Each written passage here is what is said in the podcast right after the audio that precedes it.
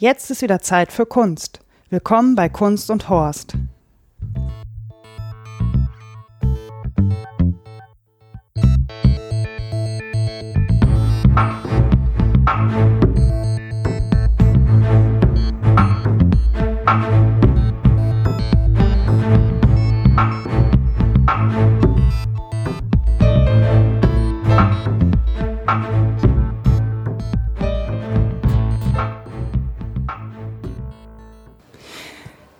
Hallo ihr Lieben, ich sitze gerade im Zentro in Oberhausen und mir gegenüber sitzt der Nikolas Wörl. Hallo Nikolas.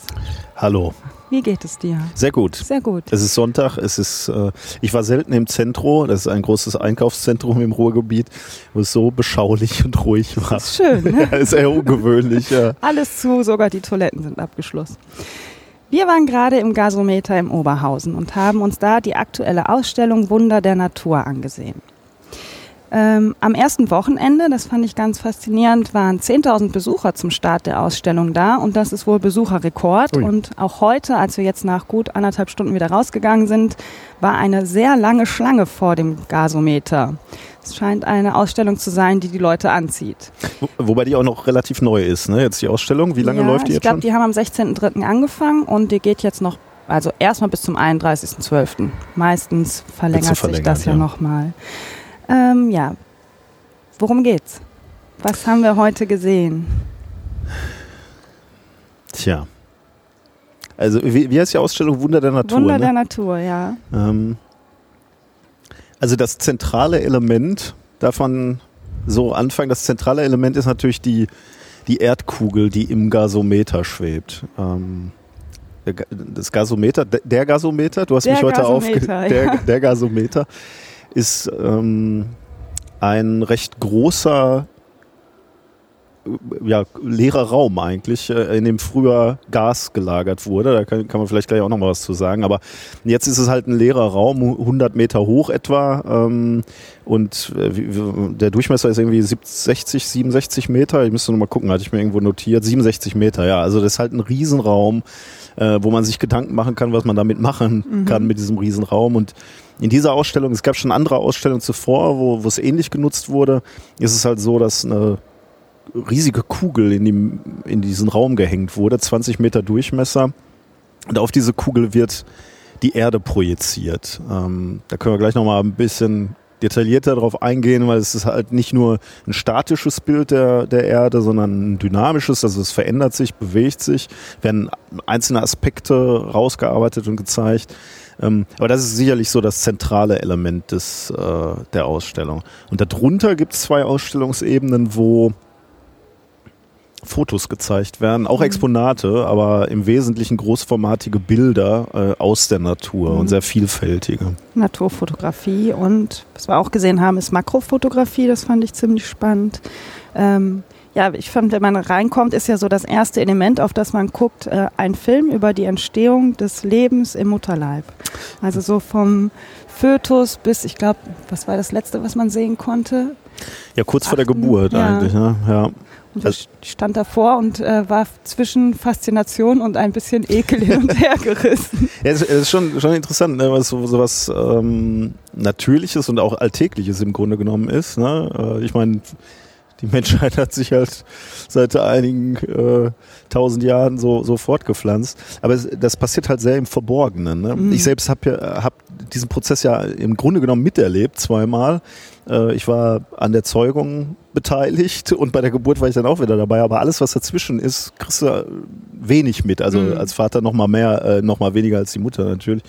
Ähm, aber es ist schon sehr, sehr faszinierend, äh, wie, wie das abläuft. Und das äh, gezeigt zu bekommen dort, also als Bilder, rein technisch würde mich mal interessieren, das wollte ich nochmal recherchieren, wie das überhaupt gemacht wurde. Ja, die Fotos sind, glaube ich, es sind, glaube ich, Bilder, die gemacht wurden, aber die sind auch schon ein bisschen älter. Also es sind jetzt keine neues, hm. keine neueste Technik, die gezeigt wird, obwohl man Also ich fand, das sah schon super detailliert alles aus. Also, Also ich es- hätte es es sieht als wie- moderner ja. eingeschätzt. Also es sieht aus wie eine, eine ununterbrochene Zeitrafferaufnahme Mhm. im Mutterleib Ja. sozusagen. Ganz faszinierend. Ich Äh, fand es auch toll, was du mir erzählt hast. Das wusste ich nämlich gar nicht, dass die Kinder im Mutterleib irgendwann anfangen so zu strampeln. Also das weiß ich ja, dass sie anfangen sich zu bewegen, aber dass sie das machen, um sich zu trainieren und auch um den Tastsinn äh, Genau, ja. auszuarbeiten. Das war schon spannend dann Also auch. die Muskeln zu trainieren, genau. Also Bewegung zu trainieren, damit die halt schon, also die Muskeln schon mal angelegt sind, wenn das Kind aus dem, aus dem Mutterleib kommt. Mhm. Und die, ähm, und genau, diese, äh, diese Nerven, diese Tastzellen, die müssen halt auch äh, angelegt werden äh, und wenn du so willst, trainiert werden. Ich meine, die Synapsen müssen geschlossen werden. Was passiert, wenn mich etwas am Zeigefinger berührt? Und da siehst du halt, wie, wie das Kind am Ende der, der, äh, der Schwangerschaft dann anfängt, auch Dinge zu ertasten regelrecht. Also ist ein ganz faszinierendes Bild am Ende, da tastet das Baby die, äh, die Nabelschnur ab. Und aber auch so ganz, äh, ganz zart. zart, ja, ja. Vielleicht testest du auch, was passiert, wenn sie zudrückt und dann bleibt die Luft weg. ja. Ja. Also das ist so das erste Element, was einem auffällt. Und dann ähm, ist das unten im Erdgeschoss äh, auch ein bisschen aufgeteilt. Ich glaube, die ersten Bilder, die man sieht, da geht es so um das Sehen, wie unterschiedlich Tiere sehen können, mit welchen unterschiedlichen Techniken. Hast du dir die Texte da jetzt alle so durchgelesen oder? Ich habe beim letzten Mal, ich war schon zum zweiten Mal auch da, äh, habe ich ein bisschen mehr gelesen. Heute habe ich eher so die Bilder auf mich wirken lassen. Ähm, du hattest mir noch eine kleine Aufgabe gegeben, zu der wir gleich noch kommen. Ähm, deswegen habe ich diesmal äh, etwas weniger gelesen. Die Texte sind jetzt auch nicht ewig lang, also die kann man gut lesen. Mhm. Ähm, es sind immer so ein, so ein bisschen Informationen zum Künstler und zu den, zu, zu den ja, zu, zu der Abbildung, was man da drauf sieht, weil zum Teil ist es gar nicht so eindeutig. Du hattest gerade schon darüber gesprochen, wenn es dann so in Richtung Makrofotografie äh, äh, geht, dann erkennt man nicht mehr zwingend, was auf diesem Bild abgebildet ist. Ja. Das ist schon, schon faszinierend. Übrigens, die Bilder sind sehr, sehr groß. Ich weiß nicht, ob wir das schon gesagt haben. Äh, ich würde jetzt mal so schätzen, zweimal einen Meter. Äh, die hängen so freischwebend im Raum. Ähm, allein diese Präsentation ist schon ähm, sehr interessant, weil du die, du hast diese, diese kalte Industrie, Architektur, wenn du so willst, diesen Gasometer, der halt aus Metall besteht. Und da hängen diese angeleuchteten, farbenfrohen Tierbilder drin. Äh, Finde ich, äh, finde ich einen unheimlich schönen Kontrast. Und äh, dadurch, dass die auch so im Raum schweben, sind die so äh, hervorgehoben. Hm. Aber ich fand, also im ersten Moment musste ich mich ein bisschen konzentrieren, weil es schon, also es, es war sehr voll heute und es ist auch so eine Wucht an Bildern. Also es, mir fällt es dann manchmal ein bisschen schwer, mich auf irgendwas zu konzentrieren. Es gibt auch nicht so einen ausgezeichneten Gang. Ne? Also man, äh, man, man kann man kann sich frei bewegen in Mhm. dieser Ebene. Da gibt es keine Wände in diesem, ich, ich habe ja gerade gesagt, 67 Meter Durchmesser, da ist im Prinzip keine Wand. Man kann Genau. durch diesen gesamten Raum gehen und man wird nicht so richtig geleitet. Ähm, was sicherlich interessant ist, man kann sich so von seiner Faszination, man sieht ein schönes Bild und läuft darauf zu. Ähm, aber ja, ich, ich kann verstehen, dass du sagst, man, man ist ja auch erstmal erschlagen und fragt sich, wohin. Hm, Man Wohin- muss sich erstmal orientieren. Ne? Ja. Aber ich glaube, wenn man reinkommt, steht unten auch irgendwo Rundgang links rum. Also diese, dieses mit, dem, äh, mit den Augenblicke hieß, glaube ich, der erste, wie die Tiere dann gucken, mit welchen unterschiedlichen Techniken. Ähm, da soll man dann wohl auch starten. Also so als erster Leitfaden, Okay. wo man jetzt lang gehen kann. Ich glaube, im nächsten Abschnitt ging es dann, und das fand ich total, oder welcher mich dann wieder total mitgenommen hat, war dieser Fressen und Gefressen werden. Das fand ich war ein echt toller Abschnitt. Da wurde auch ein Film gezeigt, wie Krokodile, ähm, ich glaube Büffel oder Gazellen beim Trinken an so einem Wasserloch ähm, Ja, überfallen und äh, dann auch der, ich bin immer total fasziniert von dieser Auslese. Also der Schwächste oder der Dümmste, der gerade im Schlamm ausrutscht, wird halt gefressen. Ihn trifft es halt. Ähm, was ich daran so toll finde, ist einerseits das zu zeigen, also ungeschönt, so läuft es halt wirklich in der Natur ab. Ich finde es auch ein bisschen mutig, weil das, glaube ich, auch eine Ausstellung ist, in die sehr viele Kinder gehen. hm. Und dann, ähm, weiß ich nicht, will man, dass der Sohn die Bilder dann sieht? Ähm, puh. Meinst du, ich habe mich gerade pädagogisch schlecht verhalten? Nee, überhaupt nicht. Aber ich, hab, ich, hab, Na, ich, ich, kann das nicht. ja. Ich habe keine Kinder, aber ich habe viele Menschen mit Kindern gesehen und habe mich dann gefragt, ist das dann was, wo man eher dran vorbeigeht, so unauffällig, oder nimmt man das mit? Also ich, äh, ich glaube, ähm, also ich habe, hatte da jetzt keine Probleme mit. Äh, ich habe nicht mal drüber nachgedacht. Mhm. Also äh, ich glaube, dieses, äh, dieses Konzept, dass, äh, dass stärkere Tiere schwächere essen sozusagen oder dass es so eine, so eine Hierarchie in der, in, in, in der, im Nahrungskreislauf gibt. ähm, da haben Kinder schon so ein abstrakten bis distanzierten Blick drauf. Also das akzeptieren die. Äh, mhm. Also mein, mein, mein Sohn ist extrem empathisch. Der kann, wenn man, wenn er dann König der Löwen gucken würde oder so, dann würde er da sehr leiden drunter, dass, dass Tiere gefressen werden. Aber äh, also bei so bei, bei so Tierdokumentationen, da äh, reagiert er jetzt nicht so sensibel drauf. Mhm. Ich weiß nicht. Da müsstest du jemand fragen, der sich mit Pädagogik besser auskennt. Aber er kann das, glaube ich, distanziert betrachten. Mhm. Ja, er hat ja auch ein Bild beschrieben, in dem ein Fisch in ein Krokodil ein Krokodilmaul ja. direkt quasi reinfliegt. Und also auch völlig. Äh das fand er auch toll, das Bild. Ich, ich weiß nicht, ob die Konsequenz, also wenn es jetzt ein, kein Still gewesen wäre, kein Foto, sondern der Film weitergelaufen wäre und im nächsten Moment wird dieser Fisch ja zermalmt, vermutlich. Weiß ich nicht, wie er das dann gefunden hätte, mhm. aber äh, ja, ne, würde ich jetzt nicht so kritisch sehen. Mhm. Nee, ich auch nicht, aber ich habe gedacht, das, ähm, fand es schon man, viele Menschen neigen ja dazu, Tiere auch so zu vermenschlichen. Mhm. Und wenn dann so ein Krokodil an so ein Wasserloch kommt. Also ich finde das auch total faszinierend. Ich habe mir den Film auch gerne angeguckt und auch die Bilder dazu. Ich finde, das war ein super Abschnitt. Also weil es einfach Natur ist. Also so läuft es halt, ne? So, Tiere werden von anderen Tieren gefressen. Aber das ist wichtig, dass es so läuft. Ne? Ja. Ne? Ich meine, Evolution basiert halt auch zum Teil darauf, dass äh, sich ähm, das, das schwächere, also es ist eine andere Teil, Zeitskala natürlich, aber das, das äh, schwächere Lebes, äh, Lebewesen halt ähm, ähm, den kürzeren ziehen im mhm. Zweifelsfall und, und optimierte Wesen wie auch immer, die auf den Lebensraum besser angepasst sind oder eine bessere Zeichnung haben und sich deswegen besser fortpflanzen, über viele Generationen sich dann halt durchsetzen. Also mhm. von daher ist, ist halt irgendwie so die, die treibende Kraft, die, äh, die diese Vielfalt, die in dieser Ausstellung gezeigt wurde, überhaupt erst hervorgebracht hat. Mhm. Ja, und Arten sterben ja auch aus. Ne? Also es gehört wahrscheinlich auch einfach dazu. mit dazu, ja. Der nächste Abschnitt, da ging es um Fortpflanzung. Da hatten wir. Da habe ich dann meinen Sohn vorbei. nee, hat er nicht. er hat sich köstlich amüsiert. Wir haben äh, Vögeln oder männlichen Vögeln beim Balztanz zugeguckt. Ja. Das war äh, inspirierend. Sehr, sehr erheiternd, genau. Ja, ist schon, also es ist wirklich skurril, ne? welche. Ähm ich meine, das ist genau das, worüber wir gerade gesprochen haben. Du musst halt, äh, die, die Konsequenz ist halt, wenn, wenn sich nur der Stärkere durchsetzt oder nur der, der mehr auffällt, dann ist die Konsequenz halt, du musst immer skurriler werden als Kreatur, ne? oder, oder zumindest diverser werden. Du musst dich halt immer mehr abheben. Ähm, das kam gerade schon. Ich habe gedacht, hoffentlich kommt es nicht während der Aufnahme. Ist das wichtig? Brennt's hier? Müssen wir, müssen wir den Laden verlassen? Nee, die will uns mitteilen, dass die Geschäfte montags bis samstags von 9 bis 20 Uhr geöffnet haben und hm. donnerstags sogar bis 21 Uhr. Diese Folge Kunst und Horst wird Ihnen präsentiert von Zentro, Zentro Ihrem sympathischen Einkaufszentrum im Herzen des Ruhrgebiets. Wir sollten dafür Geld bekommen. Ähm, äh, ja, und dann, dann bringt es halt so, so skurrile äh, Rit Rituale sind es wahrscheinlich nicht, aber Verhaltensweisen hervor oder halt Zeichnungen auf dem Federkleid. Und das ist halt mhm. schon irgendwie faszinierend.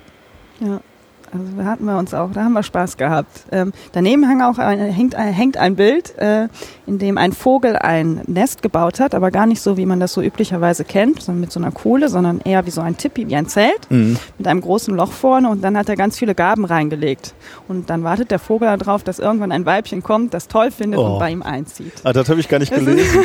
Ey, ich habe das Bild gesehen, habe ich das natürlich noch vor, äh, vor, vor Augen. Äh, da war, da waren die Nahrungsmittel waren da auch noch so ganz ordentlich aufgehört. Genau, ja. aufgehäuft. Ja, schön. Ja, und was ich auch immer ganz faszinierend finde, ist gerade so in der Vogelwelt, ich weiß nicht, wie es bei anderen Tierarten ist, aber dass die Männchen meistens die mit dem prunkvolleren Federkleid sind, die, die sich ja. um die Weibchen bemühen.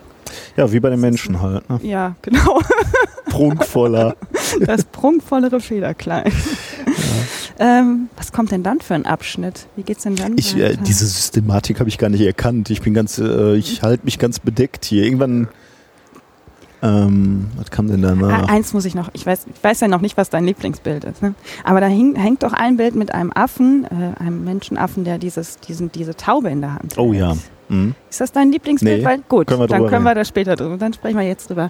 Ähm, da gibt's ein, also da ist ein, ein, ein Affe, ein Primat, der ähm, eine tote Taube in der Hand hält und scheinbar ja, sich so, so vors Gesicht hält. Äh, daran riecht oder guckt oder was auch immer. Ähm, weißt du noch, wie Memento Mori oder wie war Mhm, der Titel? ja. Mhm. Ähm, und der Text daneben, da ging es halt darum, dass man sich immer noch in der Wissenschaft wohl die Frage stellt, ob Tiere für andere Tierarten Empathie und Zuneigung empfinden können. Ähm, wie fandest du das Foto?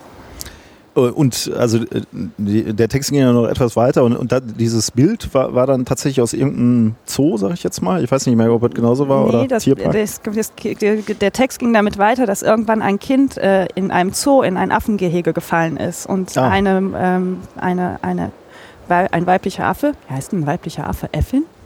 Äh, Ein weiblicher Affe ähm, hat dann halt dieses Kind äh, sich geschnappt und vor der restlichen Hm. ähm, Horde beschützt und das auf dem Baumstamm hin und her gewiegt ein paar Minuten und dann zu den Wärtern gebracht. ah. Und äh, darum ging es in der Geschichte. Ah, ich, äh, okay, dann habe ich es nicht richtig gelesen. Ich dachte, es ging tatsächlich auch um diese um diesen toten Vogel, den er dann untersucht hat und dann zum, zum Wärter gebracht Mhm. hätte an, ans Gitter. Aber dann habe ich es wahrscheinlich nicht richtig gelesen.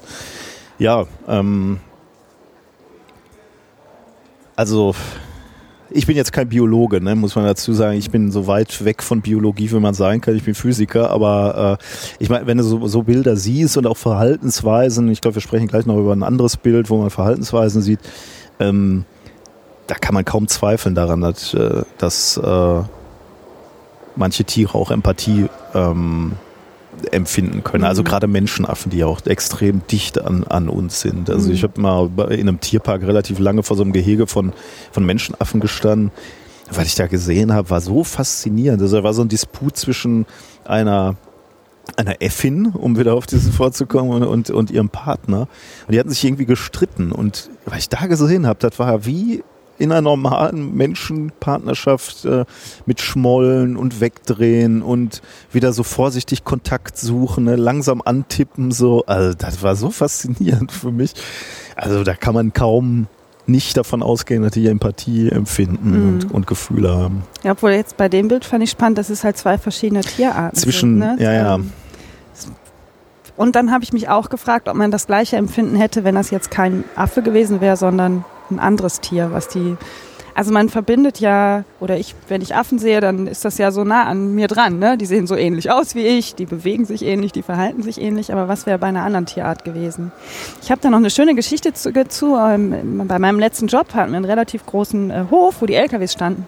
Und da lag morgens mal eine tote Elster. Und dann bin ich auf den Hof gefahren, habe im Lager angerufen. Ich sage, hör mal Jungs, kann einer von euch die tote Elster wegräumen? Und dann sagte der Lagerleiter, ja, wollte ich schon. Da kommen aber immer noch mal zwei, drei Elstern angeflogen Oh. und gucken sich die an. Oh. Dann sagte er, ich wollte noch so lange warten. Und das, dann habe ich Bis mich nochmal rausgegangen und habe mir das angeguckt. Die kamen immer wieder und sind dann irgendwann äh, abgehauen. Aber das fand ich auch total, also ich neige dann auch dazu, das zu vermenschlichen. Ne? Aber ich habe mich Ja, dann ja. halt gefragt, was, was treibt die Vögel jetzt an, da nochmal hinzukommen und zu gucken. Ja, das war das Bild mit dem Affen. Ich fand das sehr schön, ähm, aber auch sehr berührend. irgendwie. Ja.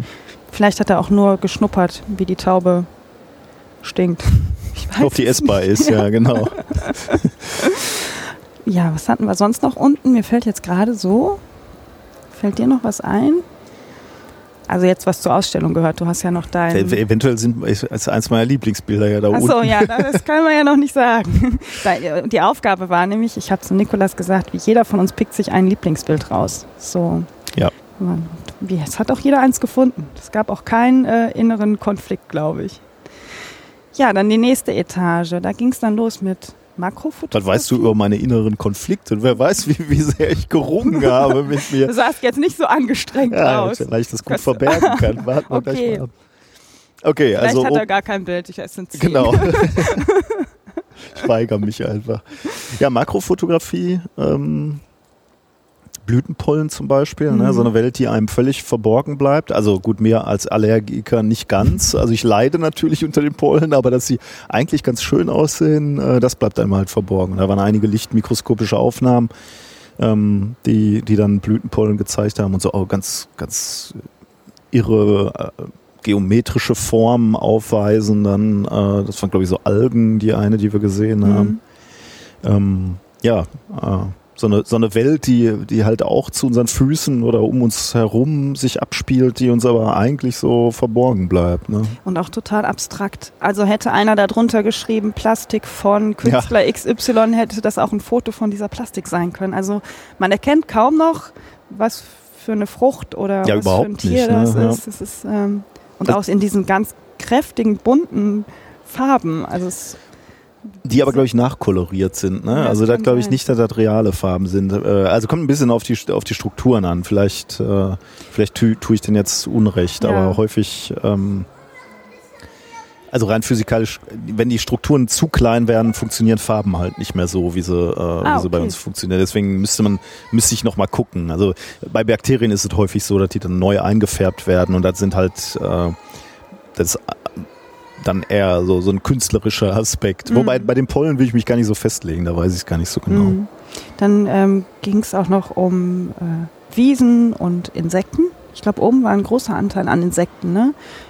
Bäume, Mammutbäume. Stimmt, ja, Bäume. Das auch eine Fotografie über mehrere, also ein 100 Meter Baum, glaube ich, mhm. wo dann man sieht, wie klein, also man kriegt, würde kein Verhältnis zu diesem Baum kriegen auf diesem Foto, wenn man nicht sehen würde, dass irgendwann mittendrin so ein kleiner roter Strich ist, äh, der ein Mensch darstellt. Und dann checkt man erstmal, wie riesig mhm. dieser Baum ist, weil dieser rote Strich so winzig klein ist. Das, das ist auch wieder interessant. Ne? Äh, also dieser Baum, der da abgebildet war, der war 2000 Jahre mhm. alt. Ne? Also das sind ja einfach Zeitskalen, die äh, für uns nicht vorstellbar sind. Also ich meine, und dann ist halt faszinierend an diesem Lebewesen halt auch noch, dass er immer an diesem Ort stand. Ne? Der mhm. bewegt sich ja nicht weg. Also im Gegensatz zu anderen Lebewesen. Ähm, der muss der muss alles mitmachen, was sich so um ihn herum ändert, der Baum. Also wir, wir können halt abhauen, wenn es brennt, können wir weglaufen. So ein Baum steht halt da, wenn der, wenn, wenn der Wald brennt. Mhm. Und dann muss er dann halt, äh, äh, also tatsächlich war, stand auf diesem Begleittext, dass, dass dieser Baum tatsächlich mal Feuer gefangen hat, weil, weil der Wald gebrannt hat. Aber der hat halt wohl irgendwie verkraften können. Der, der hat zwar, äh, da sind so Löcher reingebrannt dann in ihn, aber er hat, ist halt drumrum weitergewachsen. Das habe ich gar nicht gelesen. Das ist ja spannend. Tja. Meine Güte. Hat's überstanden. Ja, ähm, was hat man? Ja, Insekten hatten wir noch da. Fische so einen komischen Fisch war. Das sah auch ganz skurril aus.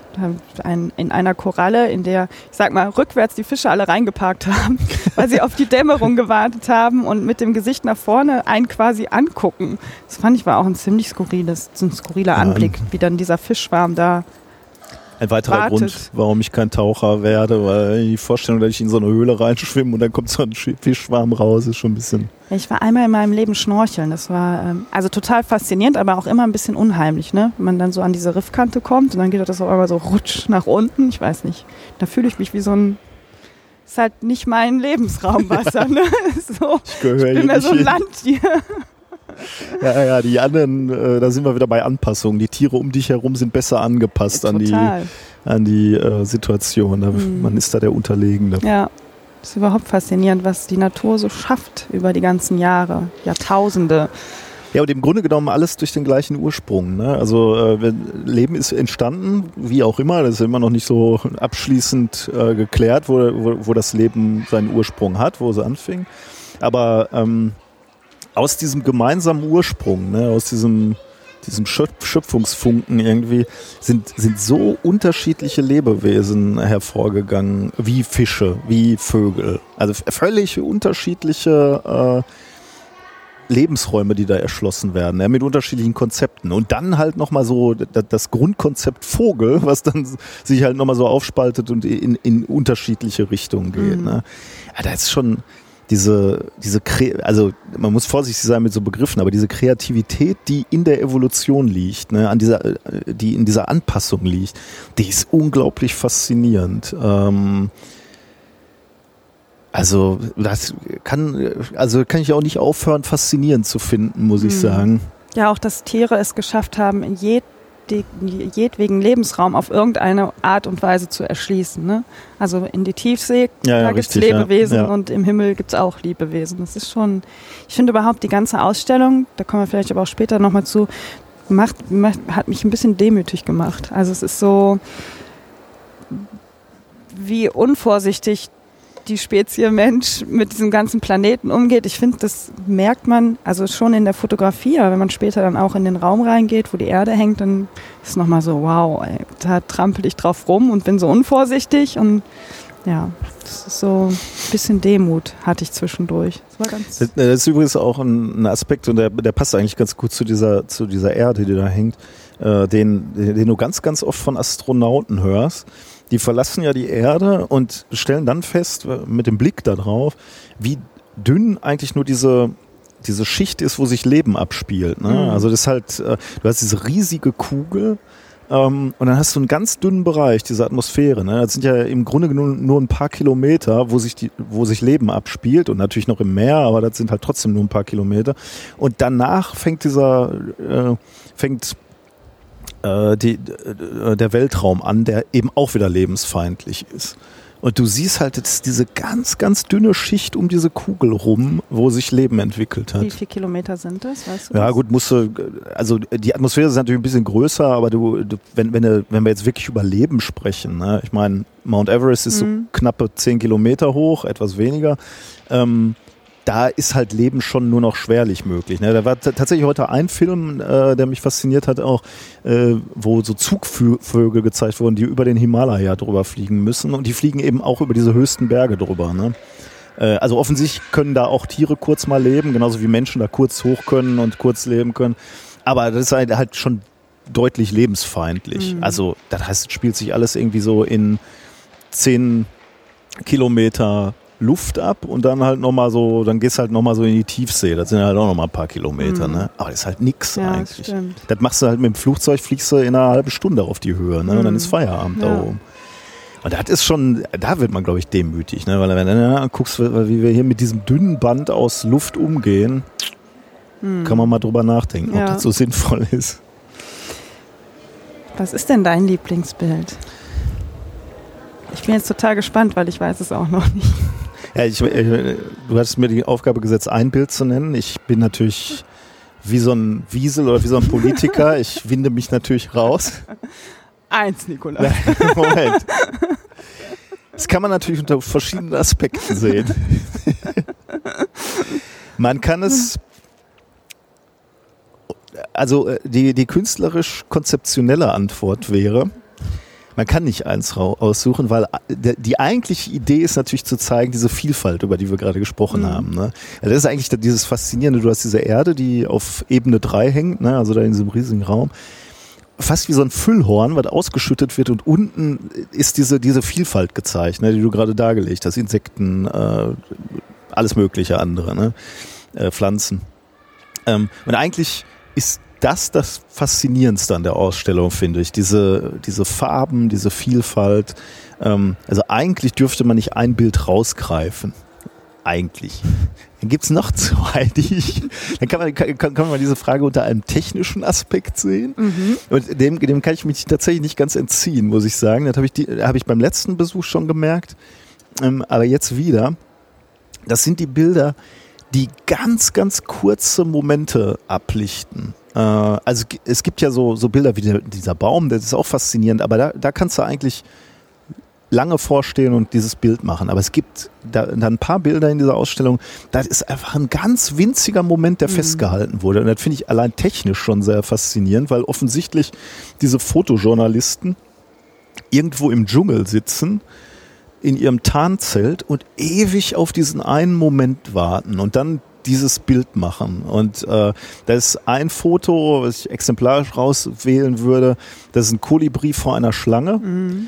Ähm, und also der Begleittext erklärt, dass, äh, der, dass die Kolibris sich gegenseitig vor Gefahren waren ähm, und dieser Kolibri hat diese Schlange aufgeschreckt und ähm, bleibt dann in der Nähe der Schlange, macht, äh, fliegt dann auf der Stelle und, und warnt mit, mit Lauten äh, seine Kameraden. Das ist ein ganz faszinierendes Bild, weil die, die gucken sich vielleicht so in einem Abstand von 30 Zentimeter an. Die Schlange, die, äh, die, der Kolibri, die sind, das ist eine unheimliche Dynamik in dem Bild. Und trotzdem ist dieses Bild so perfekt getroffen. Mhm. Eine unheimliche Schärfe in der Zeichnung der Schlange und in diesem, in diesem Kolibri. Die Flügel sind natürlich unruhig, weil, weil, sie, weil sie durch die Be äh, Bewegungen äh, verschmiert sind. Aber der, trotzdem dieser, der, der Kopf des Kolibris ist auch scharf. Und das ist so ein flüchtiger, kurzer Moment auf diesem Planeten, ne, der, der da abgelichtet wurde, aber der ist einfach unheimlich schön. Weil da unheimlich viel drin ist, ne? auch für, für, diese, für diese Ausstellung. Zwei sehr unterschiedliche Lebewesen, die Schlange und der Vogel. Ähm, die, die sind beide Konkurrenten oder, oder äh, du hast diese, diese Bedrohung festgehalten durch die Schlange, aber auch gleichzeitig so eine Überraschung. Die Schlange ist, glaube ich, selber auch überrascht, dass dieser Vogel da auf einmal erscheint. Also wahnsinnig faszinierend. Und wie gesagt, technisch finde ich es einfach auch noch wahnsinnig faszinierend, dass es möglich ist, diesen Moment überhaupt festzuhalten mhm. in einem Foto. Also, ja, aber es ist auch eins der Bilder, was ich mit am schönsten, also auch diesen Moment, ne, diesen Moment ja. festzuhalten und der Kolibri, der versucht, seine Artgenossen zu schützen und die Schlange, die wahrscheinlich Hunger hat und denkt, Mist, ich äh, würde den jetzt gern verspeisen. Man weiß ja auch gar nicht, wie es weitergeht. Ne? Das ist ja, das Coole. Man sieht diesen, nur diesen, ja. diesen kurzen Ausschnitt und weiß jetzt gar nicht, wie es weitergeht. Jetzt sind wir wieder gerade bei dem Fisch und dem Krokodil. Wahrscheinlich schnappt die Schlange zu und ist vorbei. Ganz Aber traurig. die anderen sind alle gewarnt. ja, okay. Ein Held. Ein Held. Okay, das war unter dem technischen Aspekt. Also, übrigens, äh, dafür stelle ich gerade fest, weil wir da gerade drüber gesprochen haben, die, die Ausstellung zeigt halt auch so, so Aspekte, die wir nicht sehen können. Ne? Oder also wir hatten gerade bei der Makrofotografie äh, drüber gesprochen. Du siehst halt diese Pollen nicht, wie klein die sind und wie, wie die gezeichnet sind. Und in dem Fall ist es halt genauso. Ne? Du siehst diesen Moment nicht, weil der viel zu kurz und flüchtig ist mhm. eigentlich. Und den einzufrieren in so einem Foto ist halt auch sehr, sehr faszinierend und, und, und passt halt in diesen Aspekt. Wir, wir zeigen, ähm, wir zeigen Aspekte des Lebens, die man eigentlich nicht sieht. Warum auch immer. Weil sie zu klein sind, zu groß sind, zu flüchtig sind. Äh, schon irgendwie faszinierend. Mhm. Äh, genau, das war der technische Aspekt und dann gibt es noch einen emotionalen. Gut, dann nehmen wir den emotionalen, weil ich habe auch, den, ich bin ja immer der, Natürlich. der Emotionsmensch hier. ich suche ja meine Bilder auch nach Emotionen aus. Mein emotional ähm, schönstes Bild ist ähm, von den beiden Bonobos, äh, also zwei Menschenaffen, die, ähm, also es ist ein Männchen und ein Weibchen, die eng umschlungen sind. Und ähm, das, das ist so dicht an einem Foto, wo du ein menschliches Ehepaar sehen würdest, was äh, in Harmonie umschlungen ist.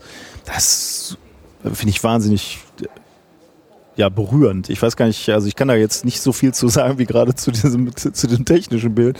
Äh, aber das ist, also da kann ich lange vorstehen, muss ich sagen, weil ich, äh, weil ich da so viel wieder sehe, was, was, was man bei Menschen halt auch sieht. Ne? Ähm, du siehst halt die, im Grunde genommen emotional nimmst du so die, die genetische Ähnlichkeit zu uns wahr. Also mhm. du siehst einfach diese, die, die, diese Emotion in den Augen der Menschenaffen, das ist schon sehr faszinierend. Ich, also ich finde auch in dem Bild steckt so viel Zuneigung. Mhm. Also man sieht den beiden die Zuneigung so an, es ist so was Warmes, Herzliches. Bonobos sind übrigens nebenbei äh, äh, bei den Menschenaffen auch was Besonderes, weil ihre, ihr Zusammenleben eigentlich äh, auf Harmonie äh, basiert. Also nebenbei auch viel auf Sexualität. Die, die, die haben viel Bindung untereinander, weil sie miteinander pimpern. Darf man nicht über. Du piepst es weg.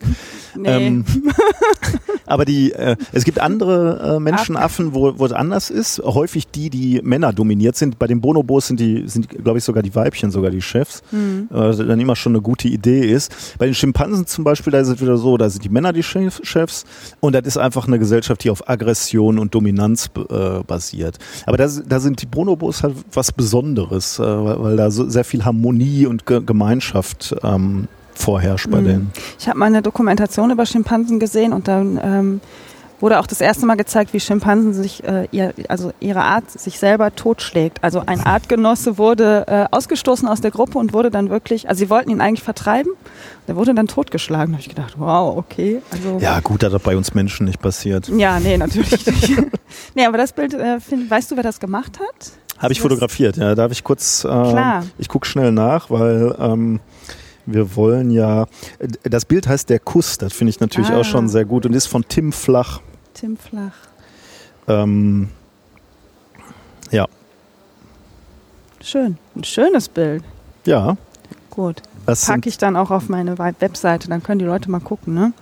Ja, ich habe auch ein Bild, das ist ein, ein schönes Lieblingsbild. Ich wusste schon, ich war ja auch schon mal in der Ausstellung. Und ich bin aus der Ausstellung raus und es gab zwei Bilder, die mich sehr fasziniert haben. Das eine war von der Makrofotografie, Mhm. weil ich das auch unter diesem technischen Aspekt total toll fand und auch so diesen in Anführungsstrichen künstlerischen Aspekt, dass ich gedacht habe, das könnte auch in jeder Ausstellung als ähm, Exponat stehen und dann würde ich das immer noch für Kunst halten und nicht für etwas, was aus der Natur kommt. Ja. Und dann gab es ein zweites Bild und für das habe ich mich jetzt auch entschieden. Das hat den total bescheuerten Titel Blühende Landschaft. Oh Gott.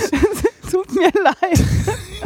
Das war wirklich das Schlimmste für mich, weil gerade im Frühling ne, reagiere ich auf, auf Bilder. Das ist so, war das dieses Bild, du, ich glaube, von unten fotografiert, Genau. aus, so einem, aus so einer Wiese heraus Blumen Mhm. zeigst. Ne? Die, allein die Vorstellung, dass ich jetzt im Frühling in so einer Wiese liege, lässt mich alles jucken. Also das tut mir leid, da musst du jetzt die nächsten drei, vier Minuten durch. echt, das fand, fand ich eins der, der ähm, bescheidensten Bildern. So, ja, weil das, äh, erzähl erst mal. Also ich habe mich deshalb für das Bild entschieden, weil ich erstmal die Perspektive total toll finde. Man guckt ja als Mensch immer auf die Blütenwiese und nicht von Ja. unten nach oben. Und ich habe ja so eine große, also es ist eine Almwiese, die da gezeigt wird. Ich habe so eine, ich mag, ich habe eine große Faszination für bestimmte Insektenarten. Das sind zum Beispiel Bienen, Wespen und Hummeln finde ich ganz toll. Ameisen finde ich sehr faszinierend. Schmetterlinge, Marienkäfer, alles was so schön ist. Ne? Und ähm, ich habe mir dann vorgestellt, ich wäre jetzt so eine kleine Biene, die in so einer unteren Blüte sitzt und würde jetzt aus dieser Blüte rausfliegen. Und Hm. dann siehst du halt, also ich stelle mir das vor, wahrscheinlich sieht sie nichts, weil sie rückwärts nach oben fliegt. Aber ich habe gedacht, das wäre ein cooler Arbeitsplatz. Also so diese Vorstellung unten aus dieser Blütenwiese und das mal von unten zu sehen. Ich fand den Perspektivwechsel ganz interessant. Deswegen habe Okay. ich mich für das Bild entschieden. Und das hat mich auch nach der Ausstellung am längsten beschäftigt. Fand, ja, total. Habe ich morgen wieder vergessen, die Bilder. Nicht schlimm. Ja, okay, ja, äh, spannend. Also, weil ich tatsächlich nicht so gesehen habe und, und jetzt erst begreife, ist, äh, hing ja in so einer Umgebung auch, wo viele Insekten waren. Mhm. Ähm, da das dann ganz gut passt zu diesem. Und so ist die Perspektive als Insekt. Ähm, okay, ja. Ja. Ich habe mal einen Urlaub auf einer kleinen Insel verbracht und so nach einer Woche war ich fasziniert davon, wie Ameisen so ihre Ameisenstraße. Also mich fasziniert das einfach, wie Insekten sich so bewegen, was sie den ganzen Tag so tun. Das ist so klein und minimalistisch alles und für die kleinen Tiere dann doch wieder ganz groß. So, deswegen fand ich das Bild ganz toll. Außerdem kennst du den Film Liebling, wir haben die Kinder geschrumpft. Ah, okay. Da hatte ich auch, das war so, dann habe ich auch gedacht, ah, so muss das gewesen sein. mit der Ameise, die sie mit dem Keks und der Angel dann immer gefüttert haben. Ja, deswegen habe ich mich für das Bild entschieden und jetzt mal abgesehen von dem beknackten Titel, blühende Landschaften, da habe ich direkt an Politik denken müssen. Ja, natürlich, So ja, das schön ist mir auch aufgefallen, ja. Ähm, das Bild ist von Solvin Zankel. Genau, das war, also ich finde das auch immer noch, auch wenn du das morgen wieder vergessen hast. Nein, weil jetzt wahrscheinlich nicht mehr, weil ich weiß, dass das hier was bedeutet, aber ähm, das fand ich relativ unscheinbar, Mhm. aber super. Also ist ja, ist ja faszinierend, dass du einen völlig anderen Aspekt dann für dich als, als äh, tollstes Bild raus, Ja. rausgesucht hast. Wo ich gut verstehen kann, dass du diese Affen, also überhaupt diese Affen, alle Bilder mit den Affen haben mich total angesprochen. Es gibt unten noch ein Bild, ich glaube nur an zwei Stellen, äh, äh, geht man überhaupt auf diese Umweltgeschichte ein, also wie der Mensch den Lebensraum Hm. der Tiere in irgendeiner Art und Weise zerstört. Und es gibt unten ein, mir fällt jetzt leider nur noch eins der beiden Bilder ein, unten ein Bild, äh, in dem man einen Eisbär sieht und zwar wie er unter, also der Kopf ist über Wasser, dann sieht man die Wasserlinie und den Rest vom Eisbär unter Wasser. Hm. Und das hat so diesen Aspekt, ähm, ja, der Eisbär steht ja immer als, muss ja herhalten als äh, Synonym für die Klimaerwärmung und ähm, ja, diesen Aspekt hat man relativ gut rausgelassen, finde ich, bis auf an ein, zwei Stellen, wie der Mensch so mit der Umwelt und mit dem Lebensraum der Tiere umgeht. Aber das fand ich ist auch Ja. ein sehr schönes Bild. So. Das, äh, das ist interessant, ja, da ist mir gar nicht so aufgefallen, aber könnte man überlegen, ob, äh, ob es gut ist, dass man nicht ständig mit dieser mahnenden Keule daneben steht und sagt so, und ihr macht das alles kaputt, Mhm. äh, oder ob das, ob man das sogar äh, noch mehr hätte rausarbeiten können. Hm. Interessant, ja. Also ich finde es eigentlich gut, dass da nicht weiter drauf eingegangen wird, weil wenn man, im Grunde weiß es ja jeder, ne? Naja. Also jeder von uns weiß, ne, ich bin heute auch schön in meinem warmen Auto hier hingefahren, ne, ich hätte mir auch einen Zug setzen können. Im Grunde wissen wir es ja alle. Mhm. So. Ähm, deswegen finde ich, muss man da nicht immer so mit der mahnenden Keule. Vielleicht ist es halt auch ein Stehen. Ansatz zu sein. ne? Wir zeigen die Schönheit und die Vielfalt und lassen uns dann einfach wirken und hoffentlich kommt die Botschaft auch ohne, ohne die mahnende Keule an. Mhm. Ja. Du hast unten, da können wir vielleicht noch, bevor wir dann endlich mal zur nächsten Etage hochgehen, äh, im Erdgeschoss mir noch ein Bild gezeigt, Oh was ja. mir noch nie aufgefallen ist, obwohl ich Was? bestimmt schon vier, fünf Mal im Gasometer drin Das war. wichtigste Bild. Und zwar ist das äh, ein Rundumblick vom Gasometer aus dem Jahr 1951. Jo. Ist das richtig? Ja. Genau.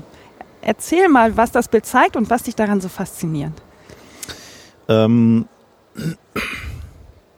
also im Grunde genommen müssen wir mal ganz kurz einen Exkurs machen, warum überhaupt dieser Gasometer da steht. Mhm. Äh, äh, weil äh, das ist nämlich auch fast faszinierend beziehungsweise äh, interessant. Äh, also im, im Ruhrgebiet gibt es ja allerhand Industriekultur, also wo versucht wurde, ähm, diese Industriedenkmäler, die mal irgendwann industriell genutzt wurden, zu erhalten. Und der, und der Gasometer ist, ist Teil davon und ähm, ein- sehr schöner Teil. Also der, ähm, also der, der Name Gasometer sagt ja eigentlich schon äh, oder legt schon nahe, wofür das Ding da mal stand. Äh, da wurde Gas mal drin gespeichert. Mhm.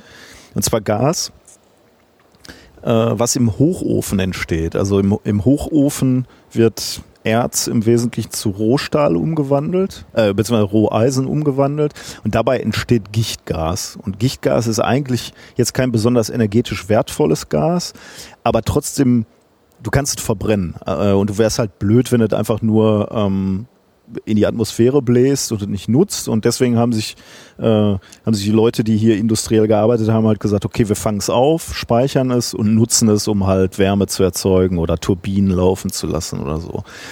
Das heißt, damals, als die Hochöfen hier noch liefen, haben sie halt oben dieses Gas abgegriffen und mussten es halt irgendwo speichern und dann haben sie das halt in diesen Gasometern äh, gespeichert. Und ähm, das Faszinierende ist, wie das gespeichert wird, äh, weil, weil in einem Gasometer, äh, oder, also es gibt verschiedene Arten von Gasometern, also verschiedene technische Umsetzungen, aber eins ist eben dieser, ähm, dieser Scheibengasbehälter, das, das ist der Typ, de, den wir heute da besucht haben, wo du das Gas unten drin lagerst und oben liegt eigentlich nur eine, eine Scheibe drauf, eine Stahlscheibe, und zwar über diese gesamte Länge und Breite, die ich gerade gesprochen habe, 67 Meter äh, Stahlscheibe, die dann noch mit Betonplatten äh, beschwert wurde. Das wiegt, glaube ich, über 1000 Tonnen. Ähm, und die schwimmt auf dem Gas, was du, also auf diesem Gichtgas, was du unten eingelassen hast. Und wenn, da, wenn du mehr Gas hast, dann, dann schwimmt halt diese, diese, diese Stahlplatte auf dem Gas nach oben bis hoch auf diese 100 Meter, die dieses Gasometer hoch ist. Und wenn du mal weniger Gas hast, dann fährt das halt auch wieder runter. Also wie so ein, wie so ein Luftballon halt fast, was sich was was sich auf der der sich aufbläst und und und auch mal schlaffer wird. Ähm, dadurch hast du immer den gleichen Druck in dem Behälter und kannst eben über diesen Druck dann auch dein Gas nutzen. Übrigens hat dieses wundervolle Einkaufszentrum hier ähm, montags bis freitags von 9 bis 17, nee, ich weiß, 19 Uhr. 20 Uhr und Donnerstag sogar bis Ja. 21. Ich kaufe unheimlich gerne im Zentrum Oberhausen ein.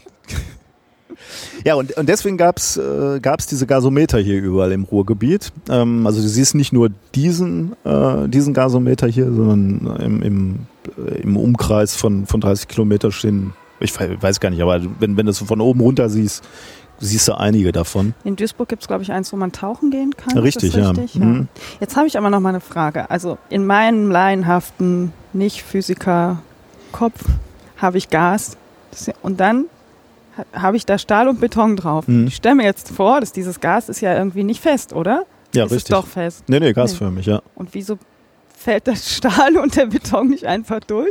Also hier ist nochmal abgedichtet. Du hast oben so eine, so eine Lage Öl drauf gehabt, was es auch abgedichtet hat. Äh, und das hat offensichtlich ausgereicht, um es da drin zu halten. Ah, Ja. okay. Interessant. Also ich meine, Gase äh, ka- kannst du nur bis zum gewissen Grad komprimieren. Ne? Du Mhm. kannst jetzt nicht ein Gas nehmen und immer weiter komprimieren und äh, ähm, deswegen fällt die Platte nicht ganz runter. Also irgendwann schwimmt die halt auf diesem Gas, wenn er dicht genug ist und, und, und so viel Druck hat, dass der Druck ausreicht, um diese Stahlplatte nach oben zu drücken. Ah, okay. Also das ist einfach ein Kräftegleichgewicht. Und dann die, die zweite Frage ist genau das, was du gerade gesagt hast, warum war, entweicht es nicht nach oben durch die Ritzen, also wenn du so eine Platte drauf hast? Da sind da ja auch Ritzen. Man müsste eigentlich ständig da rauspfeifen.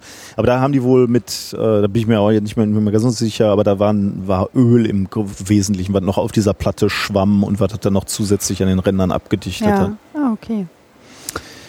Äh, übrigens hochgiftig, Gichtgas, das ist relativ hoher Anteil an CO, Kohlenmonoxid, so, das ist auch nichts, das war nicht ungefährlich, glaube ich, damit zu arbeiten. Mm. Also hat nur so nebenbei.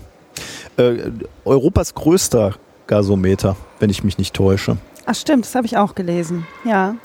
Äh, ich weiß gar nicht mehr so genau, äh, irgendwann in den 20, Ende, Ende der 20er Jahre, glaube ich, erst nochmal gebaut, ähm, dann im, äh, im Zweiten Weltkrieg, Ende des Zweiten Weltkriegs zerstört worden und dann haben sie wieder aufgebaut. Ähm, äh, 49 lief das Ding dann wieder und dann, glaube ich, bis, bis in den 80ern mhm. äh, wurde es genutzt, industriell. Ja. Und jetzt haben wir da einen wunderschönen genau. Ausstellungsraum. Und jetzt, äh, um zu deiner eigentlichen Frage zu kommen, so, ja. das kannst du ja mit Kapitelmarke, da kann man dann drüber springen, wenn es nicht interessiert.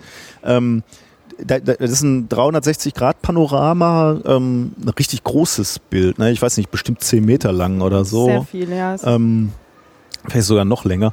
Äh, und zeigt halt einen 360-Grad-Blick von dem Gasometer 1951. Und da siehst du halt, dass die Landschaft völlig anders aussieht und beziehungsweise mittlerweile völlig anders aussieht, ähm, da ist halt nur Schwellindustrie eigentlich zu mhm. sehen und nur ähm, die Industrie selbst, also die Hochöfen und die, und die Zechen und die Infrastruktur, die dafür nötig war. Also riesige Gleisanlagen, Züge, äh, Zugbahnhöfe, die Wasserstraße mit dem Rhein-Herne-Kanal, der, äh, der direkt an dem Gasometer vorbeiführt.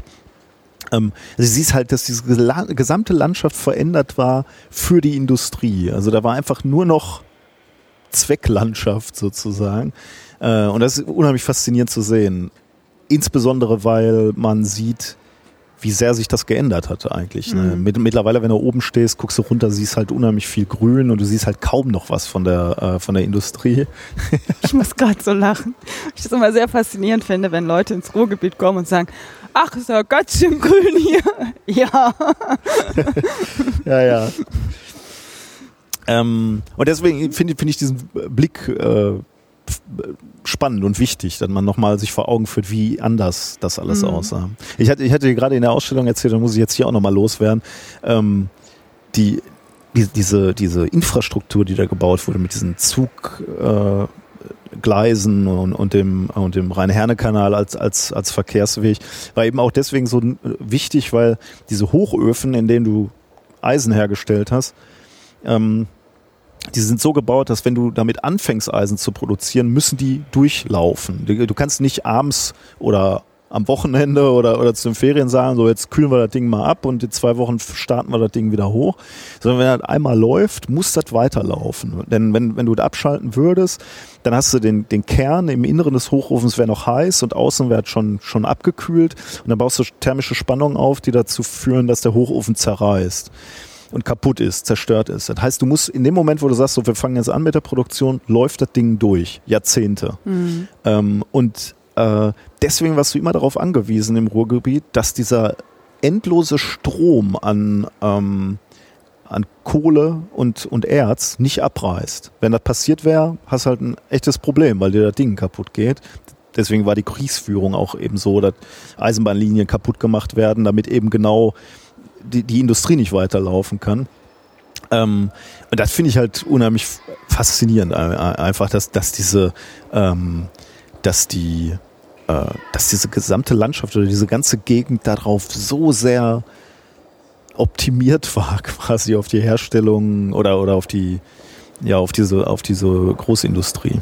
Weißt du, was man dann, also die Hochöfen wurden ja irgendwann nicht mehr genutzt. Ähm, wie man die dann ab zurückgebaut hat? Oder hat man dann eben, man hat ja wahrscheinlich nicht auf diesen Moment gewartet, dass es den Hochofen zerreißt. Man muss ja dann irgendwie Weißt du das, wie, wie man das Wie man den abschaltet, Ja. vielleicht kann man ihn kontrolliert abschalten. Ich weiß nicht, ob man dann die Produktion langsam runterfährt und dann äh, den langsam abkühlt, weiß ich ehrlich Mhm. gar nicht. Oder ob man ihn tatsächlich in Kauf nimmt, dass, dass der zerreißt, Mhm. aber weiß ich gar nicht. Ja, ist, ist eine interessante Frage.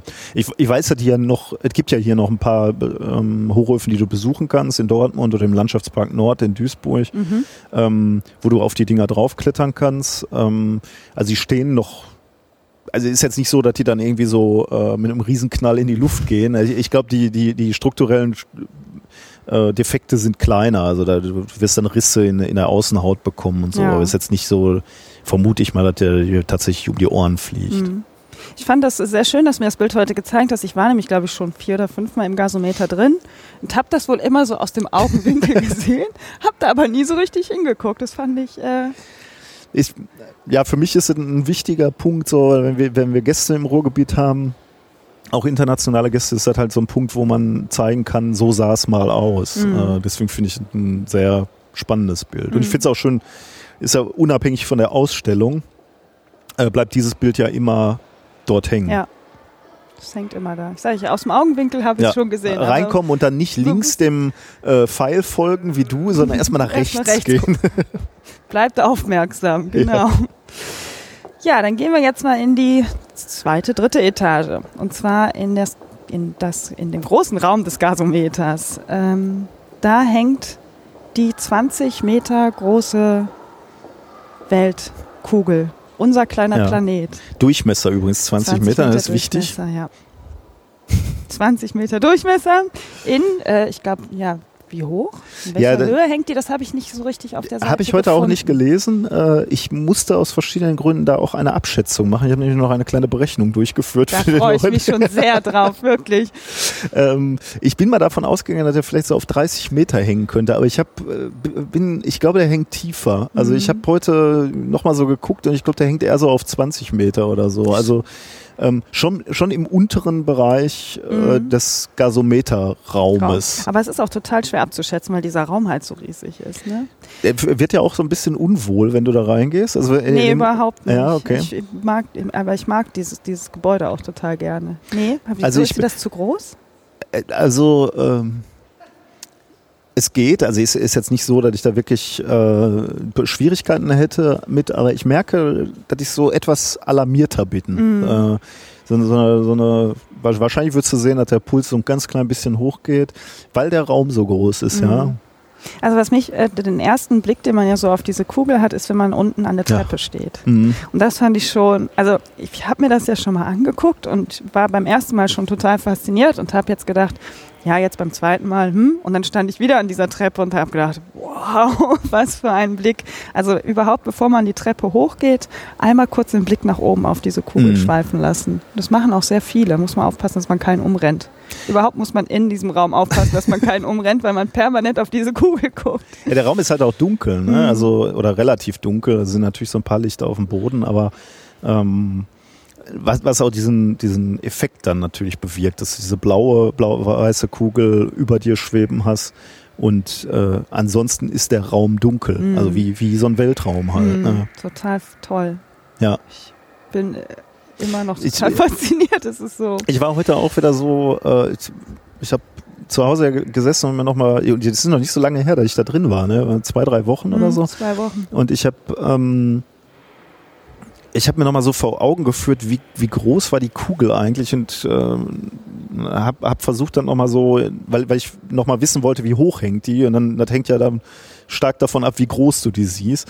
Und als ich gerade mit dir da wieder drunter stand, ich hatte das wieder völlig unterschätzt, wie Mhm. riesig die Kugel über dir hängt. Ich aber auch. Ich hatte sie viel kleiner. in ja, ich auch. Das ist seltsam.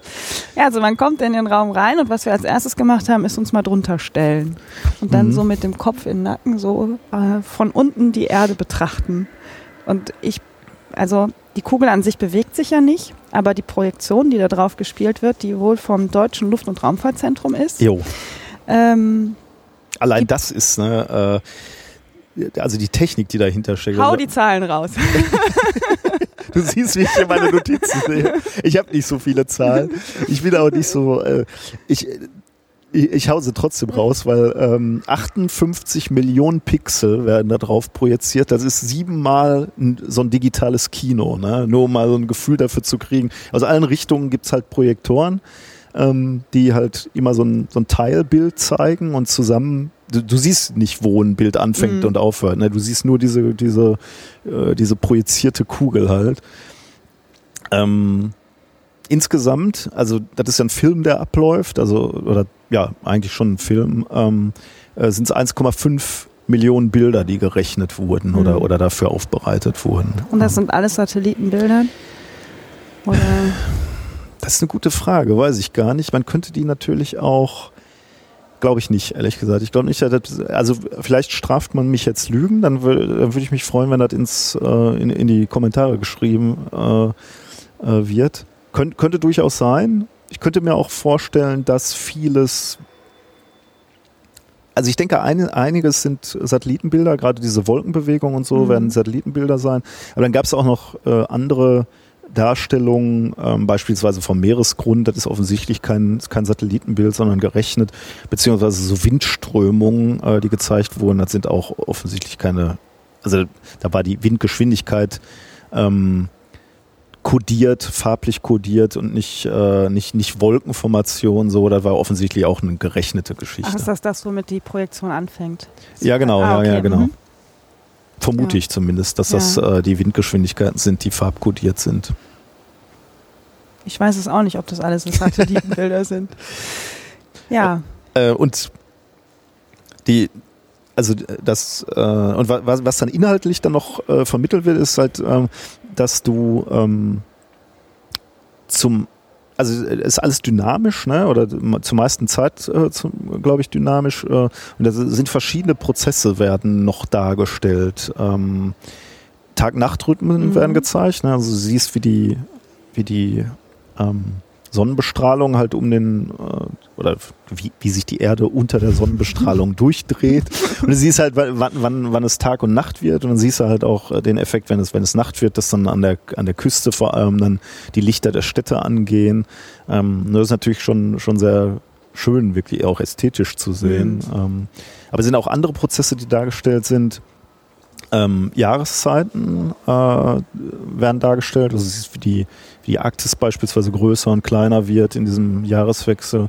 Und was ich diesmal gesehen habe und letzte Mal gar nicht, ist mir nicht aufgefallen zumindest, ähm, ähm, da, da, die, eine Eiszeit ist auch noch gezeigt, wie, äh, wie die Arktis wächst äh, und die Gletscher wachsen bis, äh, bis zum Höhepunkt der, der Eiszeit, wo die Gletscher bis ja, Nordamerika, tief in Nordamerika reinreichen und eben auch in Europa bis, bis zu uns eigentlich. Mhm.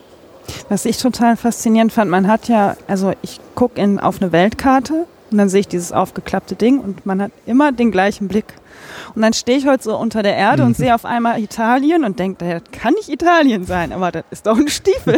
und dann hängt er auf einmal äh, ja, quer mhm. und nicht mehr so, wie ich diesen Blick auf diese Weltkarte kenne. Ähm, und gerade bei dem Tag-Nacht-Wechsel kann man sich schon relativ gut orientieren, aber mir fehlt es immer noch total schwer, einzelne Kontinente zu erkennen, weil die halt, also die Perspektive sich völlig ändert. Weil man eben nicht mehr diesen Blick hat wie auf einen Globus oder auf den auf die Weltkarte, die dann so platt vor einem liegt. Interessant ist aber auch zu sehen mal die, die Größen. Ne? Also äh, du, du sagst halt gerade schon richtig, ich meine, die, die Erdkugel ist eben eine Kugel und du musst in einem Atlas musst du alles irgendwie projizieren. Ne? Das heißt, du musst irgendwie die Kontinente verzerren, so wie sie nicht in Wirklichkeit sind. Denn du willst sie auf einem glatten Papa, äh, Blatt Papier darstellen. Das heißt, das, was du im Atlas siehst, ist ein Kompromiss. Ne? Also das ist nicht die, die, die reale Form sozusagen. Klar, das siehst du auf dem Globus natürlich genauso, aber es ist nochmal was anderes, wenn du unter diesem riesigen Südamerika stehst auf einmal und feststellst, mein Gott, ist der groß, mhm. äh, der Kontinent. Oder de, am Ende haben wir die Antarktis nochmal gesehen. Ne? Und ich muss sagen, die ist, die ist einfach auch riesig, ne, im Vergleich zu Europa beispielsweise, ne, wie Europa da in diesen, in diese Eiswelt reinpasst. Das ist halt nicht, das, was wir hier so erleben, ist halt nicht die Norm. Ne? Das, mhm. Europa ist halt die Ausnahme. So. Und dann gibt es halt nochmal größere Kontinente, die völlig andere Lebensbedingungen haben. Mhm. Und das ist schon faszinierend, das mal zu sehen, in der Größe auch. Ich meine, haben wir gerade auch drüber gesprochen, das überhaupt mal in dieser Größe zu sehen, hat schon, ist schon emotional sehr berührend irgendwie. Mhm. Ja, also ich finde auch, man steht, ich stand dann da drunter und habe heute wieder total schnell dieses Gefühl dafür verloren, dass ich gerade mit beiden Beinen hm. fest auf dieser Erde stehe und der Erde beim Drehen zugucke. Das ist so, also das, ich habe gemerkt, wie das in meinem Kopf so ein bisschen kollidiert, ja. aber mich auch total glücklich gemacht hat. Also es ist so schön, das zu sehen, wo wir hier leben, auf was für einem wunderschönen Planeten wir eigentlich sind. Ne? Ich habe äh, hab ja gesagt, als wir da drunter standen, das ist leider das nächste, was ich je an Astronaut dran sein werde, vermutlich. Ähm, deswegen ich bin da sehr glücklich, dass ich, dass ich das mal so sehen darf, weil mehr wird das nicht, vermutlich. Was wir ja heute nicht gemacht haben, weil so eine lange Warteschlange vor dem Aufzug war, ähm, was du und ich aber beim ersten Mal, als mhm. wir getrennt voneinander jetzt hier waren, gemacht haben, ist mit dem Aufzug hochfahren. Mhm. Und es gibt, ich hatte sofort ein Bild vor Augen. Es gibt ein Bild von Alexander Gerst, wie er auf der ISS ist und ähm, von außen fotografiert, mhm. wie er nach draußen guckt. Und dann stand ich an diesem Fahrstuhl vorne an der Scheibe fliege mit meinem Raumschiff nach oben und habe gedacht, boah, ey, so muss Alexander ja, Gerst sich auch gefühlt haben. Also ich hatte sofort dieses Bild vor Augen, wie er da rausguckt. Ne? Das ist übrigens auch, ähm, da muss man ja dazu sagen, der, der Fahrstuhl ist gläsern. Mhm. Du bist im Inneren dieses Gasometers am Rand ähm, und fährst diesen, diesen riesigen Zylinder hoch. Mhm.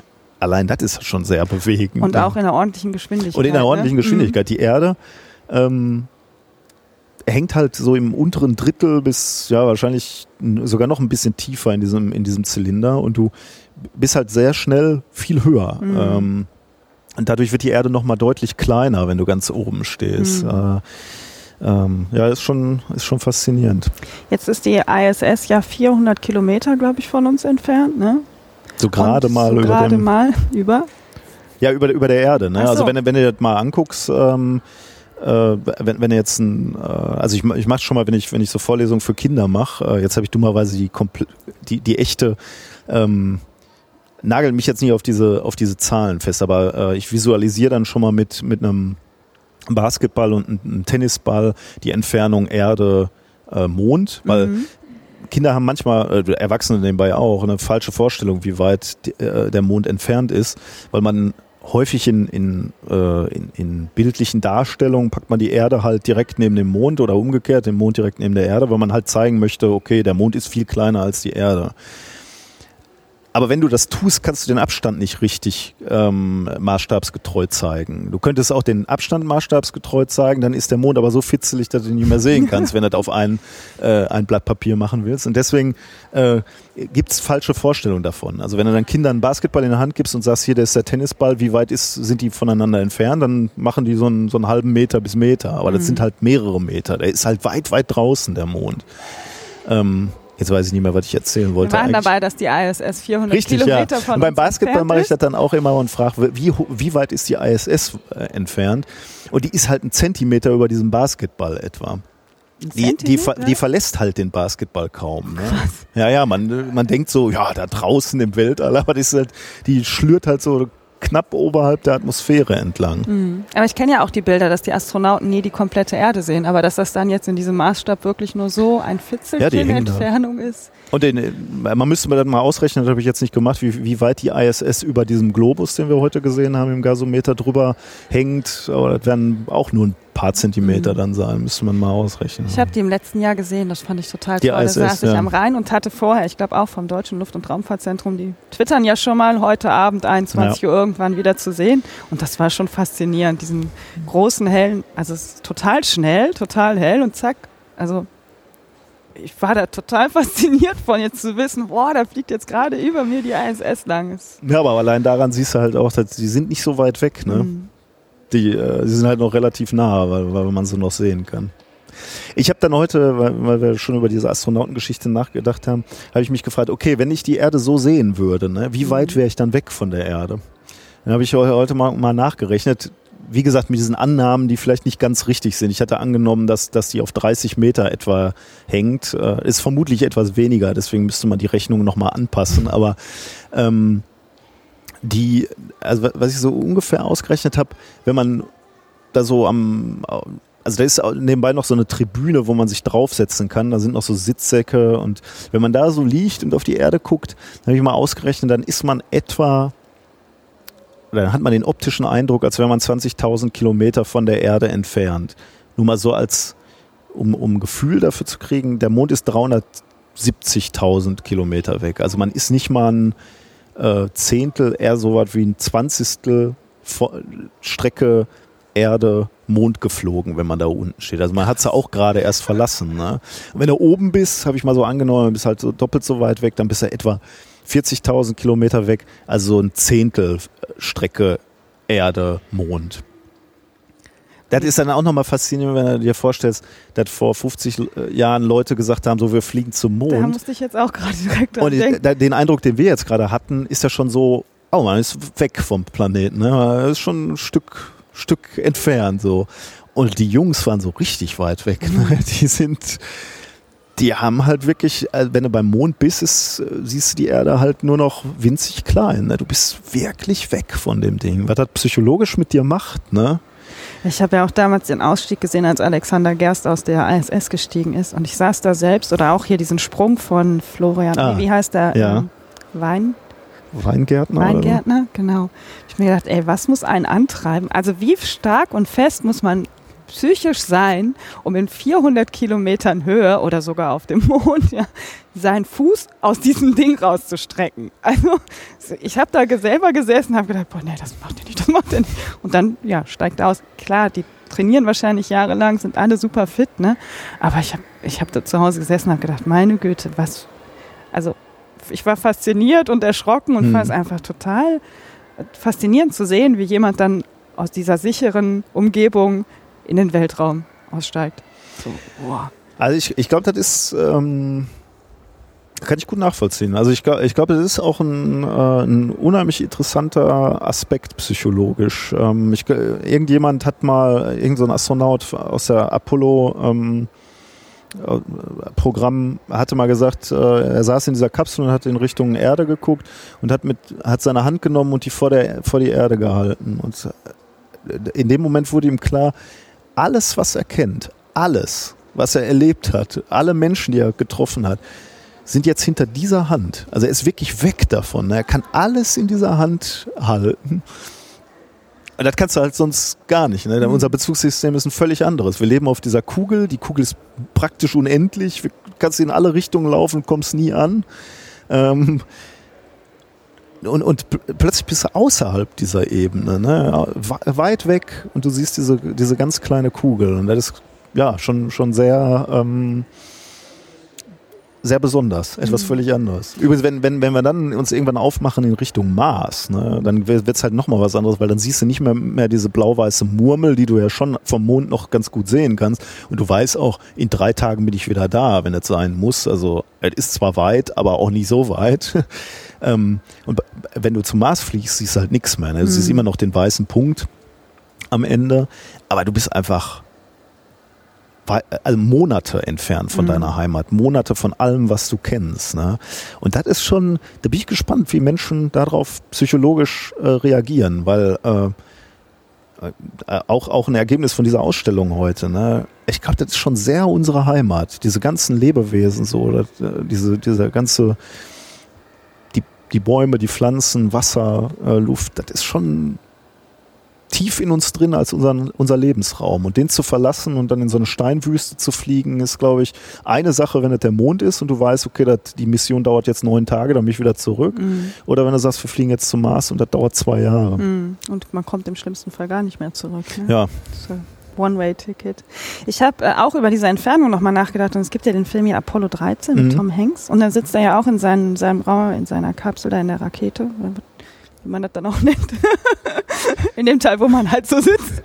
Und er hat dann auch eben so den Daumen ans Fenster und ich glaube, das ist nur der Daumen, wie er dann so auf die Weltkugel äh, das Auge so zuknipst und die Weltkugel versteckt.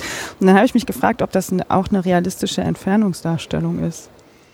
Weil ich äh, jetzt überhaupt, ich wusste überhaupt nicht, ist Apollo 13, waren die auf dem Mond die unterwegs? Waren, äh, also die wollten zum Mond, wollten, ja, genau. äh, mussten aber abbrechen, mhm. weil, weil es halt explodiert ist. Ähm, äh, und mussten so einige Tricks, aber ja, den Film kennst du ja. Ähm, das müsste realistisch sein, dass ja. du mit dem Daumen ah, okay. die, äh, die Erde abdecken kannst. Ja. Mhm. Ich hatte auch überhaupt nicht auf dem Schirm, dass der Mond so weit weg ist. Also gerade gestern und vorgestern hatte man ja wieder das Gefühl, quasi äh, um eine Ecke. Also Ja, der ist schon, schon weit weg und der Fluch da, dauert halt eigentlich nur ähm, drei Tage. Ne? Mhm. Also du, du siehst schon, dass man schnell äh, Distanz zwischen, zwischen äh, o- kosmischen Objekten bringen Wenn ich kann. mal wieder Ärger habe, dann fliege ich zum Mond. ja. ja, was mir äh, heute auch wieder durch den Kopf gegangen ist, wenn ich so Phasen habe, wo es mir ganz schlecht geht, dann ähm, finde ich das immer total gut, meine eigene Position in diesem Universum oder nur auf diesem Planeten so ein bisschen zu. Also, man nimmt sich ja selber so wichtig ne, und seine ja, Probleme. selbstverständlich. Und dann ist das ja auch alles ganz schlimm. Und dann geht es einem schlecht und dann möchte man weinen. Und was ich dann ganz oft mache, ist mir einfach zu sagen, ich bin doch hier allein nur auf diesem Planeten. Ne? Noch nicht mal ein Augenzwinkern in der Geschichte. Okay, und das, das findest du beruhigend. Und ich, viele sagen dann, wenn ich das erzähle, sagen immer, das ist doch total frustrierend. Und ich, mich erdet das so dermaßen, dass ich weiß, dass alles Schlimme, was vielleicht jetzt gerade schlimm ist, überhaupt nicht so schlimm ist. Weil eigentlich bin ich nur so ein Pups, so ein Staubkorn, der hier irgendwie so verloren auf so einer kleinen Kugel durch die Gegend schwebt. Und das fand ich heute auch wieder so, diese Demut vor dieser Erde, vor den Lebewesen, vor allem, was uns so umgibt. Mhm. Das, also mir tut das immer unglaublich gut und das habe ich auch heute wieder gemerkt, wie gut mir das tut. Das ist so ein schöner Moment. Ja, also äh, kann, ich, kann ich gut nachvollziehen. Ähm, ich spüre dann natürlich als Naturwissenschaftler auch gleich wieder dieses Kitzeln herausfinden zu wollen, ob das wirklich nur so eine kosmische Ausnahme ist hier, ne? oder ob, ob, ob, ob es Leben halt auch woanders gibt. Für mich eine der großen, also wenn, wenn du mich fragen würdest, was, was würde ich gerne noch mitnehmen, so bevor äh, mein bescheidenes Leben zu Ende geht, wäre schon zu noch, noch mal äh, extraterrestrisches Leben, also Leben außerhalb der Erde, sei es auf dem Mars oder auf, auf irgendeinem Mond äh, de- des Sonnensystems noch zu finden, weil das äh, ja, wi- wissenschaftlich, aber auch äh, fast philosophisch äh, einen, einen unheimlichen Einfluss hätte auf die Art und Weise, wie wir die Welt sehen Hm. äh, oder, oder Leben im Kosmos sehen. Ähm, das finde ich schon, also, also wenn ich aus so einer Ausstellung rausgehe, ne, all, all dieses Besondere, all dieses Wunderbare äh, auf diesem Planeten, aber die, die, die Frage, die dann für mich dann sich natürlich sofort formiert, ist, äh, ist das wirklich nur einmal passiert oder gibt es da draußen Millionen von Welten, die völlig anders dann angepasst aussehen. Also diese Vielfalt hier schon auf der Erde. Ne? Mhm. Was, was passiert jetzt, wenn du einen Planeten hast, der nur ein bisschen anders ist? Ne? Äh, bisschen höheren Luftdruck oder bisschen, äh, bisschen kälter, bisschen wärmer, dann sieht das Leben völlig anders aus. Ne? Und wie? Wie sieht's dann aus? Mhm. Ah, super. Also ja, sowas finde ich halt faszinierend und das ist halt, äh, wenn, wenn, wenn ich die Vielfalt jetzt schon hier in dieser Ausstellung sehe und diese Vielfalt hat den gleichen Ursprung, ne? wir tragen die gleiche DNA, die, ist, Mhm. die ist natürlich anders zusammengesetzt, aber im Grunde genommen die, dieses Grundkonzept so, wir bauen Informationen in so einer DNA zusammen, ist halt gleich. Das kannst du dir halt vorstellen, auf einem anderen Leben, äh, auf einem anderen Planeten hat sich Leben auf einer anderen Basis gebildet, ne? Das sieht dann völlig anders aus. Das, sind wir, das können wir uns wahrscheinlich nicht mal vorstellen, wie Hm. Leben dann aussieht. Würden wir das dann wirklich dann auch checken, ob das überhaupt, also Ja, wir würden Frage. das ja so an unsere Maßstäbe setzen, ne? Gute Frage. Dann kommt ja. da so ein anderes Lebewesen und wir würden vielleicht gar nicht merken, dass das Lebewesen in Anführungsstrichen ist. Das kann durchaus sein, ja. Gut, dass ich kein philosophischer Podcast bin. Also überlassen wir dann den Profis, das Genau. stimmt, ja. Hast du noch irgendwas Wichtiges, was wir unbedingt erzählen müssen? Ich muss jetzt auch mal. Ich glaube nicht. Ich glaube, Eigentlich ist alles gesagt, ne? wir haben, wir haben viel gesagt. Ja, das wird eine echt lange Folge. Ähm, ich, also ich kann wirklich, ich kann nur, ähm, also aus verschiedenen Gründen würde ich sagen, äh, kann man, äh, kann man mal ins Zentrum zum Einkaufen Es kommen. ist wunderschön hier im Zentrum. Außer sonntags, da sind die Geschäfte alle geschlossen. Aber ansonsten ein absolutes Einkaufsparadies. Ja. Ähm, also äh, das, der Gasometer ist eigentlich ein sehr schönes. Äh, oh, ja, Wir haben was vergessen. Oh, was weil denn? wir ja selber nicht mit dem Aufzug raufgefahren sind, weil wir das ja schon ein paar Mal gemacht haben. Ne? Haben wir total vergessen zu erwähnen, dass man ja oben auch aufs Dach kann. Ja, richtig. Oben ist eine sehr schöne Aussichtsplattform, ähm, wo man übers Ruhrgebiet schauen kann. Mhm. Auch mit so ein paar Hinweistafeln, wo man äh, drauf lesen kann, was man denn sieht, weil manches kann man ja nicht äh, ja, manches weiß man vielleicht nicht. Äh, man sieht die umliegenden Städte und das ist ganz faszinierend. Hm. Ja, und ich. Ähm, ich sage heute ständig faszinierend. Grauenhaft. Ja, ich habe ist, auch so ein Wort, was mir heute ständig durch den Kopf schießt. Ähm, das lohnt sich auch bei äh, schon fast fast Dunkelheit. Also ich habe das auch mal so am frühen Abend gemacht, als dann die Lichter in der Stadt schon angingen. Es war auch sehr schön. Also da kann man eigentlich immer hochfahren und sich das die Aussicht genießen, außer es ist sogar bei Nebel.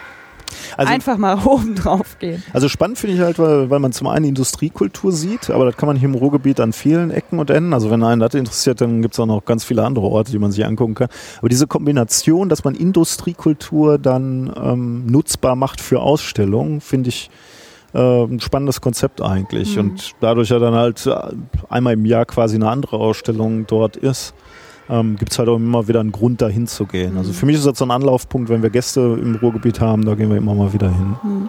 Der Gasometer ist auch eins der wenigen Museen, das nicht subventioniert wird. Das mhm. heißt, sie sind also auch wirklich darauf angewiesen, dass Leute kommen.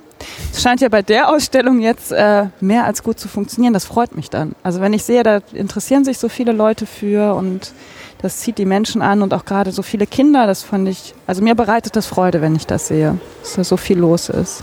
Das war schön. Ja, kommen wir zu der Kategorie. Ach. Wort zur Episode. Ja, faszinierend bei mir natürlich. Faszinierend. Ja, ich habe mir, hab mir ehrlich gesagt jetzt, äh, ich habe mir doch keinen. Also sag du erst mal, dann ja, das ich. ist ziemlich lustig. Ich habe nämlich während der Folge, so jetzt während wir hier aufgenommen haben, gedacht, was für ein Wort könntest du nehmen? Und eigentlich fällt mir nur Faszination ein. Ja, okay, super. So, ja, dann sind wir uns so einig. Dann das, bleiben wir dann. Ja, wir haben jetzt zwar so viel drüber gesprochen, aber man muss es, glaube ich, gesehen haben, um es zu verstehen. Also es ist, glaube glaub ich, auch kein schlechtes Wort, weil du ähm,